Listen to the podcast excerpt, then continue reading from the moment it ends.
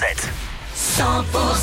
9h, bonne matinée sur 100%, c'est Axel avec à suivre euh, les conseils de l'été avec Cécile. On parlera de la crème solaire, ce sera après Stevie Wonder, la météo et le retour de l'info sur 100% avec Cécile Gabod. Et bonjour Cécile. Bonjour Axel, bonjour à tous. L'enquête continue à Toulouse alors qu'une femme a été blessée par arme à feu dans son appartement hier dans la soirée. C'était dans le quartier Borde Rouge. Elle a été blessée à la jambe. Ses jours ne sont pas en danger.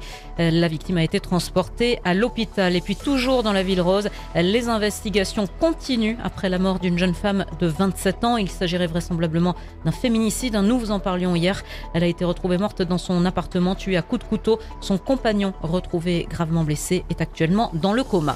Une ariégeoise de 19 ans face à la justice à Foix hier. Elle n'avait pas supporté la rupture avec son petit ami et a mis le feu à des véhicules devant le domicile de son ex. Influence de TikTok, des réseaux sociaux, immaturité, compte rendu d'audience avec Jacques Desjans.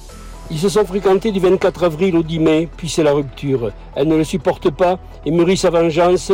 Elle le harcèle au téléphone, le fait passer pour homo sur TikTok, puis à Saint-Jean-du-Falga, dans la nuit du 3 au 4 août, met le feu à la voiture de sa mère.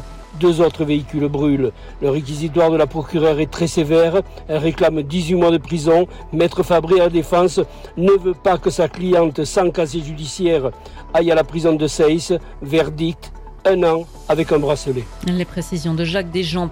Il gérait un trafic de cocaïne à Castres. À tout juste 18 ans, ce jeune homme aurait écoulé plus de 3 kilos de drogue sur la ville en un an. Il a été condamné. Il a écopé de deux ans de prison ferme. C'est une miraculée. Une femme a survécu à une chute d'une centaine de mètres hier alors qu'elle randonnait dans les Hautes-Pyrénées. Ça s'est passé dans le secteur du pic de Montaigu. Elle a réussi à joindre les secours qui ont pu l'évacuer par hélicoptère sur l'hôpital de Tarbes.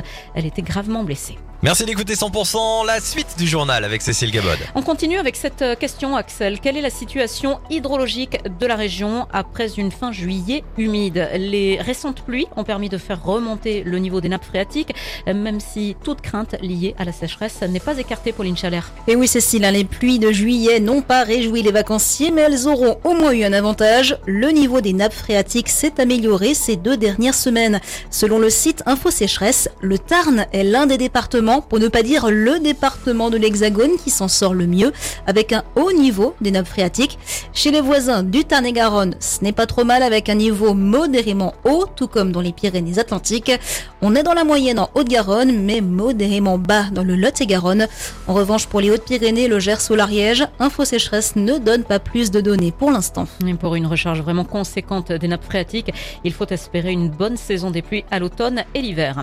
Rory Cocotte, Joker Coupe du Monde au Stade français. Le club l'a annoncé hier à la surprise générale.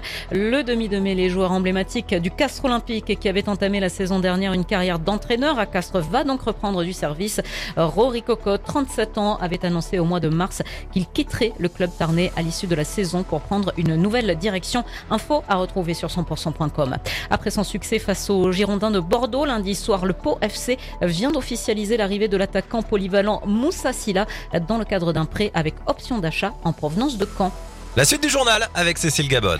Trois des cinq membres de l'unité d'élite de la police mis en garde à vue hier étaient toujours entendus dans la soirée. L'IGPN cherche à identifier l'auteur du tir de flashball qui a causé la mort d'un Marseillais de 27 ans début juillet pendant les émeutes.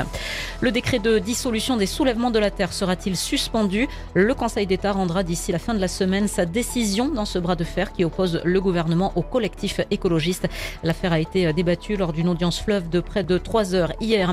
Enfin, la A surclassé le Maroc hier avec une victoire 4 à 0. Les tricolores vont défier l'Australie en quart de finale de la Coupe du Monde de foot féminin. Ce sera samedi matin à 9h.